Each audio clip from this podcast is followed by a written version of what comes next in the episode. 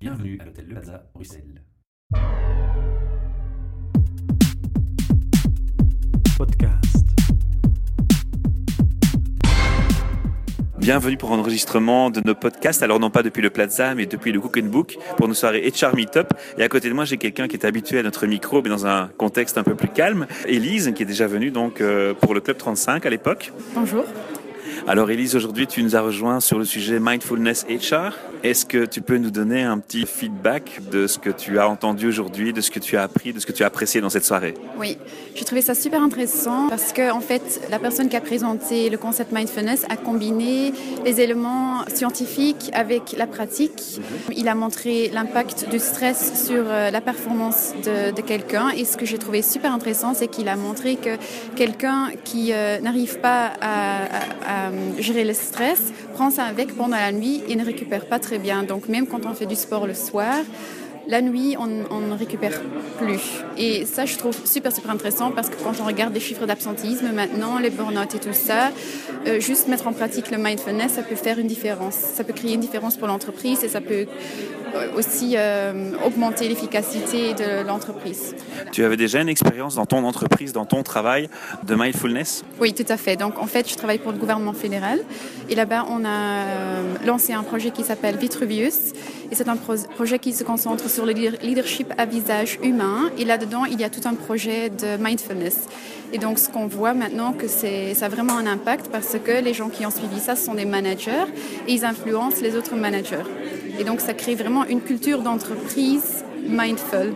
Donc si je comprends bien, les managers commencent par être ambassadeurs de la démarche et ça peut s'étendre vers toute l'entreprise. Oui, c'est ça. Donc en fait, ce qui, se passe maintenant, c'est que les personnes qui, on s'appelle Vitruviens, euh, qui ont suivi le programme, c'est très drôle, ils font des choses sur base volontaire parce qu'ils sont tellement convaincus par l'importance et par... Par leur vécu par leur vécu qu'ils veulent aussi donner ce, ce cadeau aux autres. Et alors, par exemple, chez nous, il y a quelqu'un qui maintenant suit des cours mindfulness à l'université et donne aussi chez nous des cours de mindfulness pendant la pause midi, mais sur base volontaire, vraiment parce qu'elle est convaincue. Voilà. Est-ce que c'est la première fois que tu te joignais à nos soirées Top Non. Donc tu connaissais le principe? Oui, c'est ça. Pas détourné. Est-ce que les, les exercices t'ont permis de... Tu avais déjà fait toi ces exercices ou c'était nouveau pour toi? Oui, je connais ces exercices, mais euh, bon, c'est un autre contexte, hein, donc c'est toujours un challenge et je fais ça depuis un petit moment, mais j'ai quand même... C'est toujours dur pour moi, donc je ne suis pas encore là, donc ça me fait du bien, oui. Est-ce que dans ce que tu as vu dans ton entreprise, est-ce qu'on voit ici ou ce qui est expliqué ici, il y a des différences de, de méthodologie qui sont fortement ressenties? Oui, il y a une différence parce que chez nous, c'est intégré dans un programme de leadership visage humain. C'est complètement différent. Ici, on a abouti une discussion, on en a parlé, on a fait l'échange de pratiques dans plusieurs entreprises privées, secteur public, et ça, c'est super euh, enrichissant. Quelle était la première perception quand, tu as, quand on t'a parlé de mindfulness dans ton entreprise? Qu'il y avait des, des barrières, des freins, des rejets? En fait, je ne savais pas ce que c'était, donc euh, j'ai dû m'informer et au début, j'ai eu vraiment mal avec ça parce que je suis quelqu'un qui aime bien que les choses avancent, j'aime bien innover, j'aime bien entreprendre, j'aime bien euh, voilà, travailler beaucoup. Et euh, pour moi, c'est très dur. Donc ça, ça, ça a quand même été un frein. Je me suis dit, est-ce que je vais vraiment pouvoir faire ça? Mhm. Oui.